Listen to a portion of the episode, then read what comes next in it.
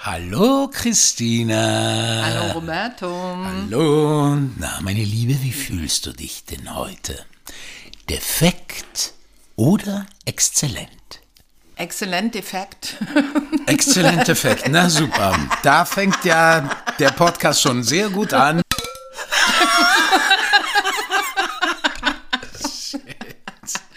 Hallo Roberto. Hi Christina, ich fühle mich gerade exzellent. Weißt du warum? Weil ich mit dir heute hier sein darf. Also was ist der Unterschied zwischen Liebe und Deal deines Erachtens? Also für mich ist der Unterschied, Liebe ist für mich geben und Deal ist für mich nehmen. Also für mich ist der Unterschied zwischen Liebe und Deal die Grenzenlosigkeit. Also wenn wir Lust auf jemand haben, Sex mit jemandem machen, machen wollen, ja, sozusagen, wieso fängt dort der Besitz an? Ja, ich glaube, das ist das Schwierige an, an Liebesbeziehungen, die halt den Sex mit einbeziehen, weil es gibt ja ganz andere Liebe, die sehr einfach bedingungslos ist. Also ich liebe mein Kind bedingungslos und da gibt es auch nichts. Wir sind, wir können uns noch so lieben. Ich kann dich noch so lieben, Christina. Ich, ich finde dich eine wundervolle Frau. Danke. Nichtsdestotrotz gibt es Momente, wo ich dich angucke und einfach nur denke, what the fuck? Also, verstehe ich nicht. Also verstehe ich nicht, mag ich nicht. So dann in dem Moment. Also und was das ist eben so, das, das ist eben, und da kommt eben, glaube ich, der Deal, wenn man so Ja. will, ins Spiel. Ei, ei, ei. ja, genau, also Gleich so- okay. gleich aber aufs noch, ja, ja, gleich, gleich mit heiraten und so, ja. Würdest du sagen, dass eine Bitch zum Beispiel sich eher das nehmen kann, was sie will, anstatt eine Lady zum Beispiel? Also sagen wir mal so, Roberto, ich habe mich im Sex noch nie als Lady gefühlt, ich kann es dir nicht beantworten. Ist denn der Frauenversteher derjenige, der dann dieses, dass das dann hocherotisch wird? Erstens mal, äh, Christina, liebe Christina. Lieber Roberto, ja, Liebe Christina, aus. also Frauenversteher bedeutet ja schon mal so alle Frauen verstehen. Das, ich meine, das schafft ja kein Mensch. Geht es denn überhaupt ohne Drogen?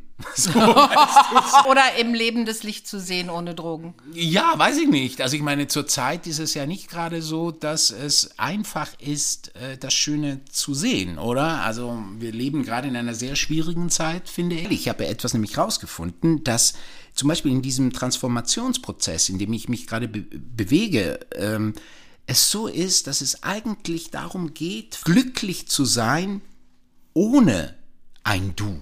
Dass es keine Käfigtür gibt. Es gibt keine Käfigtür. Und es gibt keine Käfig. es gibt keine Käfigtür. du bleibst im Käfig? Es ist eine bewusste Entscheidung, ob du in deinem Käfig bleibst, in das du geboren bist, zum Beispiel auch Nationalitäten, oder ob du losfliegst und weitergehst. Aber wenn da keine Tür ist, wie soll ich denn dann fliegen? Na eben, dann kannst du ja fliegen. Da ist keine Tür, die geschlossen werden kann. Gibt es da einen Traum, den du von Anfang an hattest?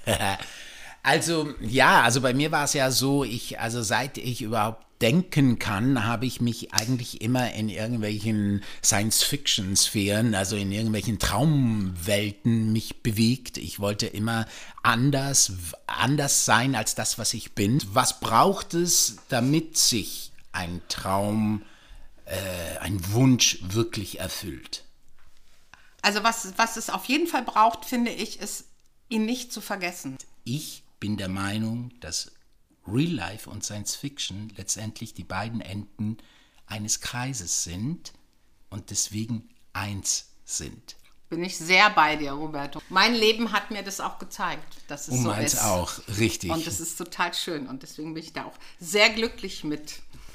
Dann wünsche ich dir und den ZuhörerInnen, sie mögen immer weiter träumen und wünschen, denn, denn, sag was. ich Und weiß gar nicht. ihre Träume und Wünsche nie vergessen. Alles ist möglich. Ja! Zwischen Defekt und Exzellenz. Dazwischen.